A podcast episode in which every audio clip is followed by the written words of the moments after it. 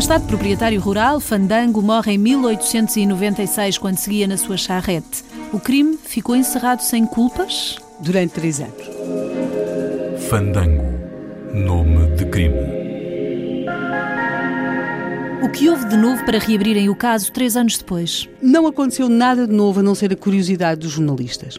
Ou seja, um jornal de Lisboa, a Folha do Povo, manda um dos seus repórteres para aquela zona, porque sempre tinham achado estranho uh, este caso. Era estranho para Portugal e mais estranho ainda para o Ribatejo. Não se matava todos os dias à bomba, hum, sobretudo no Ribatejo. No Ribatejo. É? E portanto, aquilo que se vai começar a perceber, por aquilo que se vai ouvindo das pessoas e vão, digamos que, cozendo-se vários pontos desta história, é que, de facto, quem fez aquilo era alguém muito próximo próximo do fandango, Razões. de Assis. À época, eh, as investigações baseavam-se muito em interrogatórios, uhum, não era propriamente em provas.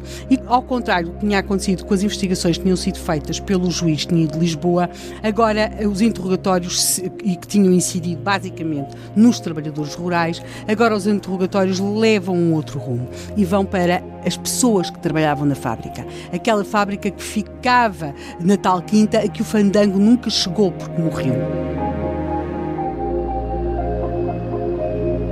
E aí chega-se a um homem, um homem Joaquim Ferreira, mais conhecido por Joaquim da Queimada. Que ele era tecelão e no dia 11 de junho de 1899 ele explica porquê e como foi decidida a morte do Fandango. Pediram-lhe para fazer isso? Antes de pedirem para fazer isso, houve um homem que lhe fez uma pergunta quem é que andava a roubar na fábrica. Esse homem foi o Fandango. Foi antes do dia 18 de abril. Uns dias antes, o Fandango quis falar com este seu operário, chamou-o e, de facto, uh, dá-lhe conta que está muito preocupado porque ele perdia muito dinheiro com a fábrica, de onde desapareciam coisas, desapareciam tecidos, desapareciam matérias-primas. E porquê que perguntou seu operário? Desconfiava dele? Porque ele era tecelão. Não, não desconfiava dele. Ele era tecelão, mas ele tinha uma desconfiança. Tinha uma desconfiança num encarregado, um encarregado chamado Romão. Este Joaquim Ferreira, ou Joaquim da Queimada, depois de ter esta conversa com o patrão, com, com o Fandango, vai a correr para casa do outro sócio uh, do seu patrão. Uh, e aí, o Graça, Augusto de Graça, e aí ele conta, quer ao,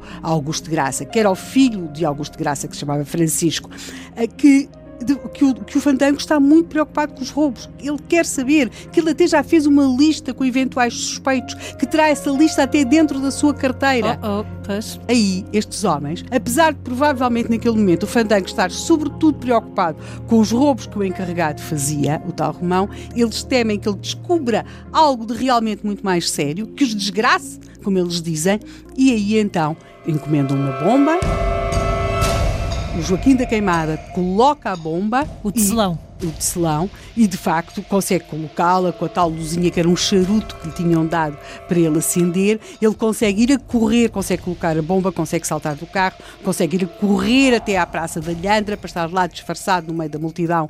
Quando chegasse o, tal, o carro a correr, o carro desfeito pela bomba com o cadáver de, do fandango, tudo isto vai acabar num julgamento em 1910. Joaquim da Queimada vai sempre confessar os factos, os outros negam, de facto, mas são também condenados e há alguém que foi levado ao banco dos réus e que ficou sempre, sempre ilibado, que é Miguel Paes, que o tribunal nunca deu como provado que ele fosse o autor moral deste crime, mas que para os jornalistas e para boa parte da opinião pública ficou sempre como o homem que concebeu o assassínio do Fandango.